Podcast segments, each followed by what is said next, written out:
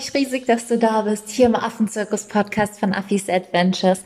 Ich bin Michi und die heutige Folge ist gerade in einer Frühstücksdiskussion mit Marc entstanden.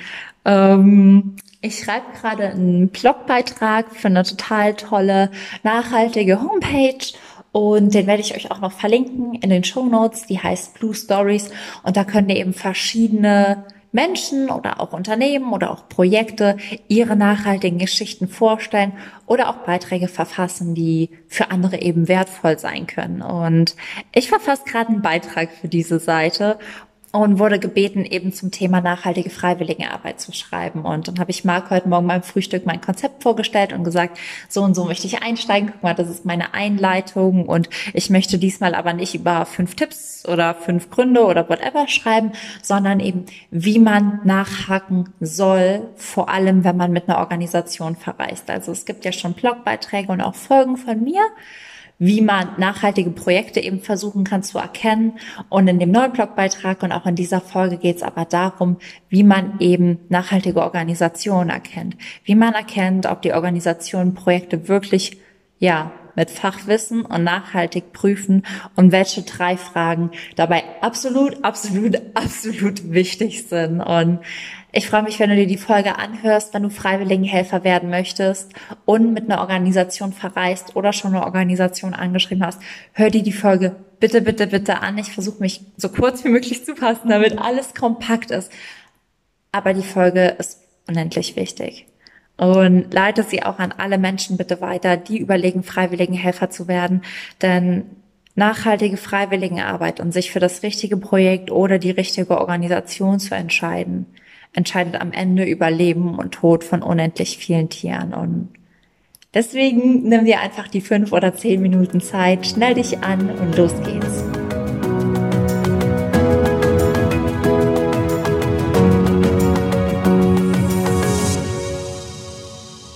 Perfekt, schön, dass du noch da bist. Das Wichtigste vorweg, einmal den Unterschied oder meinen Unterschied, wenn ich von Projekt und Organisation spreche.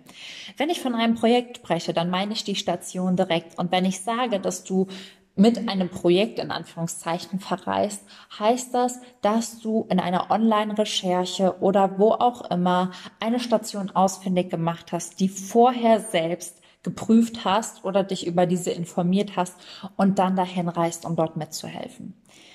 Eine Organisation fungiert als Vermittler. Das heißt, du nimmst einen Vermittler in Anspruch, der im besten Fall das Projekt vorher geprüft hat und was bei dieser Prüfung eigentlich wichtig ist, darauf gehe ich gleich ein und zahlst dieser Organisation eben auch, damit sie weitere Projekte prüfen kann, Geld. Du hast dann einfach die Sicherheit, dass schon mal jemand vor Ort war, dass die Projekte geprüft sind und im besten Fall nachhaltig. Das ist mit Organisationen leider nicht immer so funktioniert. Das musste ich selbst schon am eigenen Leib erfahren. Und deswegen möchte ich dir jetzt erklären, wie du bei der Suche nach der richtigen Organisation am besten vorgehst. Ich habe, glaube ich, schon unendlich oft betont, dass wenn du mit einer Organisation verreist, dass es sehr, sehr wichtig ist, bei der Organisation nachzufragen, ob die Projekte geprüft sind. Und mir ist jetzt ähm, vor allem auch im Austausch mit anderen Organisationen aufgefallen, dass diese Frage nicht reicht. Ähm, ich bin in letzter Zeit auch sehr im Kontakt mit Organisationen gewesen, die, mit denen ich mich ausgetauscht habe, die eben auch gesagt haben, dass ihre Projekte geprüft sind, wo mir aber für mich persönlich und ich möchte da niemanden kritisieren oder niemandem auf die Füße treten aber wo für mich persönlich ein ganz großes Manko aufgefallen ist. Und deswegen möchte ich dir jetzt einfach drei Schritte an die Hand geben, wie du eine Organisation anschreibst und welche Fragen dabei wichtig sind, um sicherzustellen, dass diese Organisation dich wirklich an ein nachhaltiges Projekt vermittelt. Die erste Frage, die du trotzdem weiterhin stellst, ist, sind die Projekte geprüft? Das ist schon mal die Basis von allem. Wenn du eine Organisation hast, die die Projekte nicht selbst persönlich prüft, lass die Finger davon. Und lass dich bitte auch nicht von Aussagen wie, wir haben irgendwo irgendwen, der die Projekte irgendwann mal prüft oder wir haben ganz tolle Leute vor Ort ähm, irritieren, sondern frag, war ihr vor Ort? Habt ihr euch das persönlich dann mit diesen Leuten angeschaut und euch von diesen Leuten erklären lassen, warum dieses Projekt nachhaltig ist. Denn das ist das Wichtige.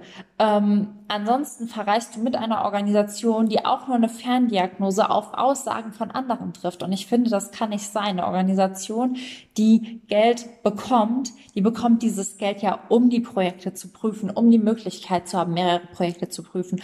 Und deswegen ist es einfach so, so wichtig, dass diese Projekte persönlich geprüft wurden. Und wenn da jemand ist, der sagt, ich hole mir noch einen Dritten an die Hand, ist das super aber nicht dieses, ich habe einen Dritten vor Ort und der hat mir gesagt, alles ist okay. Die zweite Sache, auf die du halt achten solltest, neben ist das Projekt überhaupt geprüft, ist die Frage, wann wurde das Projekt geprüft. Projekte sollten regelmäßig geprüft werden. Es kann immer passieren, dass vor Ort zum Beispiel Besitzer wechseln oder Manager oder Teamleiter ausgetauscht werden, die die Arbeitsweise verändern, sodass sich Projekte vielleicht zum Besseren, aber auch zum Schlechteren verändern können. Vor allem, wenn komplett der Besitzer einer Farm oder eines Projektes sich ändert, kann es einfach sein, dass das Konzept dieses Projektes sich vollkommen ändert. Das heißt, es ist unendlich wichtig, dass Projekte regelmäßig geprüft werden. Das heißt nicht, dass man da alle vier Wochen hinreisen muss, aber ich finde, man sollte Projekte mindestens alle zwei bis drei Jahre einfach besucht haben, um sicherstellen zu können, dass diese Leute immer noch nachhaltig arbeiten, dass die Projekte immer noch die gleichen Ziele wie die Organisation verfolgen und dass man immer noch auf einem Nenner ist, was das was den Bereich Tierschutz angeht. Und die dritte und für mich aller, aller wichtigste Frage ist, wer hat das Projekt geprüft? Denn das ist auch das Manko, was ich aktuell im Austausch mit anderen Organisationen hatte, war die Frage, wer hat das Projekt geprüft? Und ich finde, dass Projekte nur von Fachleuten geprüft werden können. Und Fachleute sind für mich Menschen, die nicht nur praktische Erfahrung haben, sondern die sich auch durch Weiterbildung, durch Fortbildung oder durch ein Studium qualifizieren, Wissen darüber zu haben. Und für mich ist dabei einfach ganz wichtig, das zu betonen, denn ich war damals ein Laie, als ich nach Afrika gegangen bin. Als Laie kam mir dieses Löwenprojekt, in dem ich damals war, der Breeding Farm, wo die Tiere aufgezogen und danach an die Jagd verkauft wurden, komisch vor aber ich habe das erst nach drei oder vier Tagen festgestellt, weil ich dort angelogen wurde. Mit dem Wissen und der Expertise, die ich heute aus meinen Weiterbildungen hatte, hätte ich im ersten Augenblick gesehen, dass dieses Projekt nicht nachhaltig sein kann. Und das ist das, was ich meine. Ein Laie mit gutem Willen kann trotzdem, trotz aller guter Motivation, schlechte Projekte unterstützen denn man braucht Fachwissen, Kompetenzen, Expertise und Erfahrung, um zu sagen zu können, dass dieses oder jenes Projekt gut ist. Und wenn man das nicht hat, dann unterstützt man gegebenenfalls Projekte, die den Tieren schaden. Das heißt, wenn du eine Organisation anschreibst und die sagen, dass die Projekte geprüft ist, dann frag bitte, wer die geprüft hat. Und wenn die jemand geprüft hat, der nur guten Willen hat, dann sei so ehrlich zu dir und auch der Organisation und sag, das reicht mir nicht. Denn das sollte es nicht, weil es reicht auch den Tieren nicht. Und ich will da halt einfach verschiedene Beispiele anbringen, ähm, die einfach zeigen, wie wichtig das ist. Zum Beispiel, ich habe absolut die Motivation, Tiere zu retten. Ich liebe Tiere, ja, und ich finde Schildkröten zum Beispiel unendlich toll. Ich liebe Schildkröten. Ich finde das faszinierend. Ich weiß noch, ich war in Thailand tauchen und als ich die unter Wasser gesehen habe, habe ich mir einfach nur gedacht, Wahnsinn. Aber ich wäre niemals in der Lage, ein Schildkrötenprojekt zu prüfen. Ich finde die Tiere toll. Ich weiß grundlegend, wie die aufgebaut sind vom Körperbau her. Durch meine Weiterbildung weiß ich auch, wie die sich fortpflanzen. Ich weiß auch, dass es Unterschiede gibt aber ich habe keine Ahnung, wie man Schildkröten aufzieht und auswildert. Das heißt, würde ich ein Schildkrötenprojekt prüfen, würde ich gegebenenfalls vor Ort, keine Ahnung, mit den, ich weiß nicht, was man mit einem Schildkrötenprojekt macht, Schildkröteneier einsammeln und dies und das tun. Und mir würde jemand sagen, das hier ist alles super hätte ich kein Fachwissen, das zu widerlegen. Ich hätte keine Grundlage, um zu bewerten, ob die Arbeitsweise gut ist, um zu bewerten, ob die Ernährung ausgewogen ist, die man den Schildkröten gibt, wie man die auch immer da versucht. Ich hätte kein Wissen, um zu sagen, der Ausbildungsprozess hier ist gut oder schlecht.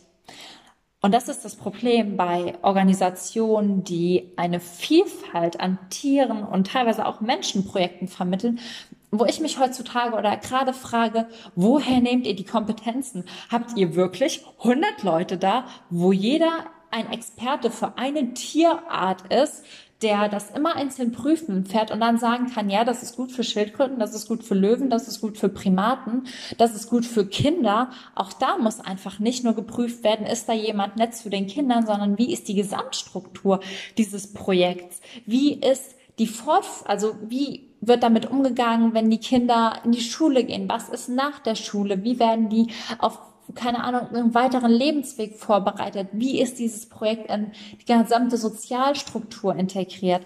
Also egal, ob man mit Tieren oder mit Kindern arbeiten möchte, man braucht immer einen Experten, der das geprüft hat. Und ich war letztens im Austausch mit einer Organisation, die dann auch gesagt hat, wir finden es voll cool, dass du die Projekte prüfst. Und ich will da überhaupt nicht arrogant klingen, aber für mich ist das Thema so leidenschaftlich und wichtig, weil ich sehe, was passiert, wenn man es nicht mit Wissen tut, die dann einfach sagte, ja, wir haben auch ganz viele Affenprojekte und wir haben die auch zum Teil selbst geprüft, manche halt nicht, manche halt schon, aber wir finden Prüfen auch ganz wichtig. Und dann habe ich halt mit ihnen angefangen, auch darüber zu reden. Ich bin in so einen Austausch waren mehr oder weniger verfallen. Aber wenn ich dann jemanden an anderen Ende sitzen habe, der nicht mal den Unterschied zwischen einem Menschenaffen und einem Halbaffen weiß, dann frage ich mich, wie dieser Mensch das prüfen möchte. Wie möchte dieser Mensch sagen, dass ein Projekt und eine Ausbildung für einen Halbaffen und selbst bei Halbaffen gibt es noch eine Milliarde Unterschiede gut ist, wenn er nicht mal weiß, was ein Halbaffe ist. Und ihr, du merkst schon, das Thema ist ultra emotional, aber das ist das, was in mir hochkommt. Und dann kann man mit so einer guten Intention, wie man möchte, und mit so viel Liebe und Leidenschaft hinter dem, was man aufbaut, stehen. Man kann den Tieren trotzdem schaden. Und ich hatte zum Beispiel eine Fallstudie in meiner Weiterbildung, wo es darum geht, wie man Primaten durch eine falsche Auswilderung schaden kann. Und es hat sich gezeigt, dass eine Altweltaffengruppe, die wurde aufgezogen und leider war es eben so, dass die Aufzucht und der Auswilderungsprozess eben nicht so verlaufen ist, wie es für die Tiere gut war. Und Männchen hatten dadurch, dass die zum Beispiel zu lange im Kontakt mit Menschen waren oder eben schon zu alt waren für die Truppe. Also man kann manchmal auch sehr alte, verstörte Tiere nicht mit sehr jungen Tieren zusammentun. Was in dieser Gruppe nämlich passiert ist, ist, und das ist schrecklich, dass ein älteres, verstörtes Männchen noch nicht geschlechtsfähige Weibchen vergewaltigt hat. Und das diese Weibchen durch diese Erfahrung und durch das, was die, ähm, die Wissenschaftler danach beobachtet haben, diese Weibchen haben ihre Kinder abgelehnt, die sind teilweise draufgetreten, die haben die teilweise getötet oder verhungern lassen. Auch wenn diese Kinder nicht mehr mit diesem Affen gezeugt wurden. Und das, dieses Verhalten erstmal zu erkennen und das so zu sehen, dafür braucht es so viel Expertise und auch so viel Fachwissen. Und das Problem ist halt einfach, dass wenn eine Gruppe mit solchen Verhaltensstörungen ausgewildert wird, dass das einfach dem gesamten System oder Ökosystem dieser Art schaden kann. Also da laufen ja dann wirklich Tiere rum, die verstört sind, die andere Tiere verstören, die nachhaltig komplette Sozialstrukturen damit durcheinander bringen, aufwirbeln oder zerstören und eine nicht intakte Sozialstruktur bei Primaten ist es Todesurteil. Und deswegen ist es halt einfach so unendlich wichtig, dass du fragst, wer das Projekt geprüft hat. Es muss ein Experte sein. Und wenn es ein Dritter ist, der der Experte ist, was überhaupt kein Problem ist, dann finde ich aber, dass es in der Verantwortung der Organisation steht, diesen Experten teilweise eben bei der Prüfung zu begleiten und sich erklären zu lassen, warum ist das Projekt gut, was wird hier gut gemacht und ja, was zeichnet dieses Projekt als nachhaltig aus, denn Organisationen bekommen Geld für diese Vermittlung und das ist auch gut, damit sie weitere Projekte prüfen können, aber dann ist es einfach nur in ihrer Verantwortung und ihrer Aufgabe, die Projekte wirklich und nachhaltig und richtig und mit Fachkompetenzen zu prüfen. Okay, jetzt erstmal durchatmen. Ähm, das Thema war jetzt richtig emotional für mich und deswegen habe ich die Podcast-Folge auch aufgenommen und auch so aufgenommen, wie es mir eben aus dem Herzen kam. Und deswegen möchte ich jetzt auch noch mal am Ende sagen, ich bekomme immer viele Nachrichten mit, Michi, kannst du mir Elefanten, Löwen, Schildkrötenprojekte empfehlen? Und ich musste halt einfach leider sagen, nein, ich kann es nicht.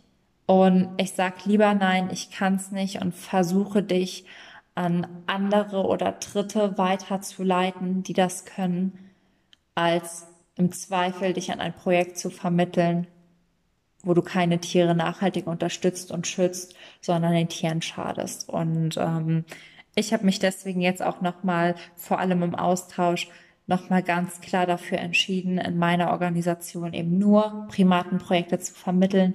Und wir werden am Anfang, ich bekomme auch Nachrichten von Orang-Utans, weil ganz viele diese Tiere wundervoll finden. Und ich finde sie auch wundervoll. Aber ich habe mich in meinen Fortbildungen aktuell auf afrikanische Primaten spezialisiert, vor allem auf afrikanische Altweltaffen und afrikanische Menschenaffen. Ich lerne dazu ganz viel und werde deswegen auch in meiner Organisation am Anfang nur afrikanische Altweltaffen und afrikanische Menschenaffenprojekte vermitteln. Das heißt für dich, du kannst Projekte mit zum Beispiel Pavianen, Meerkatzen, Schimpansen, ähm, Mantrills unterstützen, weil ich davon jetzt wirklich so viel gelesen habe und mir auch vor Ort nochmal die praktische Erfahrung sammeln werde. Ich bin auch im Gespräch mit dem Government National Park, dass ich da ein Praktikum machen darf ähm, ist aktuell leider sehr schwer. Also eigentlich war das alles geplant. Es ist aktuell einfach super schwer wegen Corona, wegen den Maßnahmen, die die natürlich auch haben mit dem Reisen. Aber es steht auf meinem Plan und auf meiner Liste, um Projekte wirklich ganzheitlich, ganzheitlich und nachhaltig prüfen zu können. Und ja, das einfach vorweg zu der Organisation, die bei uns 2021 im Laufe des Jahres starten wird. Es gibt auch noch keinen genauen Starttermin.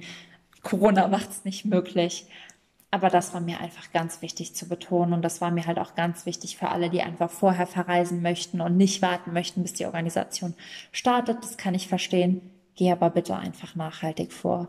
Bitte, bitte, bitte informier dich richtig.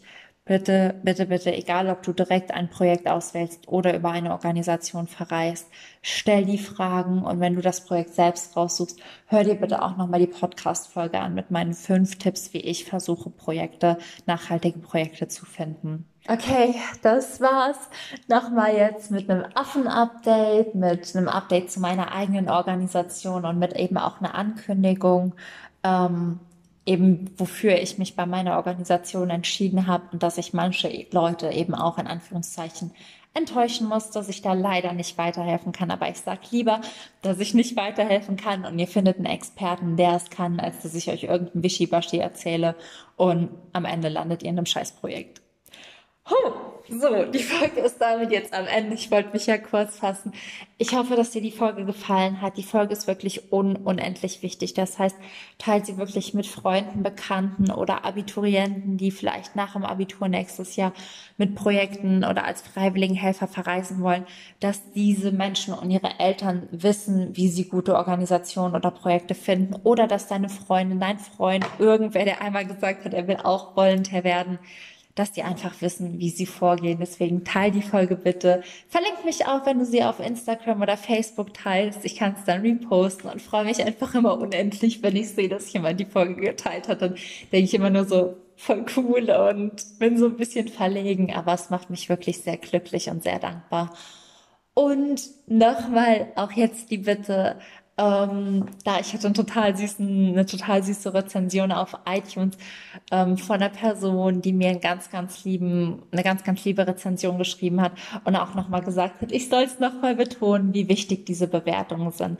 Denn je besser der Podcast auf iTunes bewertet ist, vor allem wenn auch Kommentare dazu geschrieben werden, desto mehr Leute bekommen diesen Podcast angezeigt, vor allem wenn sie Schlagwörter wie Freiwilligenarbeit oder Tierschutz googeln und werden darauf aufmerksam gemacht, dass es eben meinen Podcast gibt, der dazu ganz viele Infos bietet. Und mir ist es ein Anliegen mit diesem Podcast, Menschen zu unterstützen, die sich für Tierschutz stark machen wollen, Menschen zu unterstützen, die Freiwilligenarbeit machen wollen und nicht eine Organisation in Anspruch nehmen möchten, dass die die Podcast-Folgen hören, wie sie Projekte finden, aber auch, dass Menschen, die mit einer Organisation verreisen möchten, wissen, worauf sie achten sollen. Deswegen, wenn du iTunes hast, wenn du es über iTunes hörst, nimm dir bitte einfach nur die Minute, wenn du nur magst, eine 5-Sterne-Bewertung abzugeben. Und wenn du mich ganz doll magst, einfach einen ganz kurzen Kommentar, eine Rezension zu verfassen. Es würde mich riesig, riesig freuen und es würde mir, den Affen und ganz vielen Tieren auch unendlich helfen.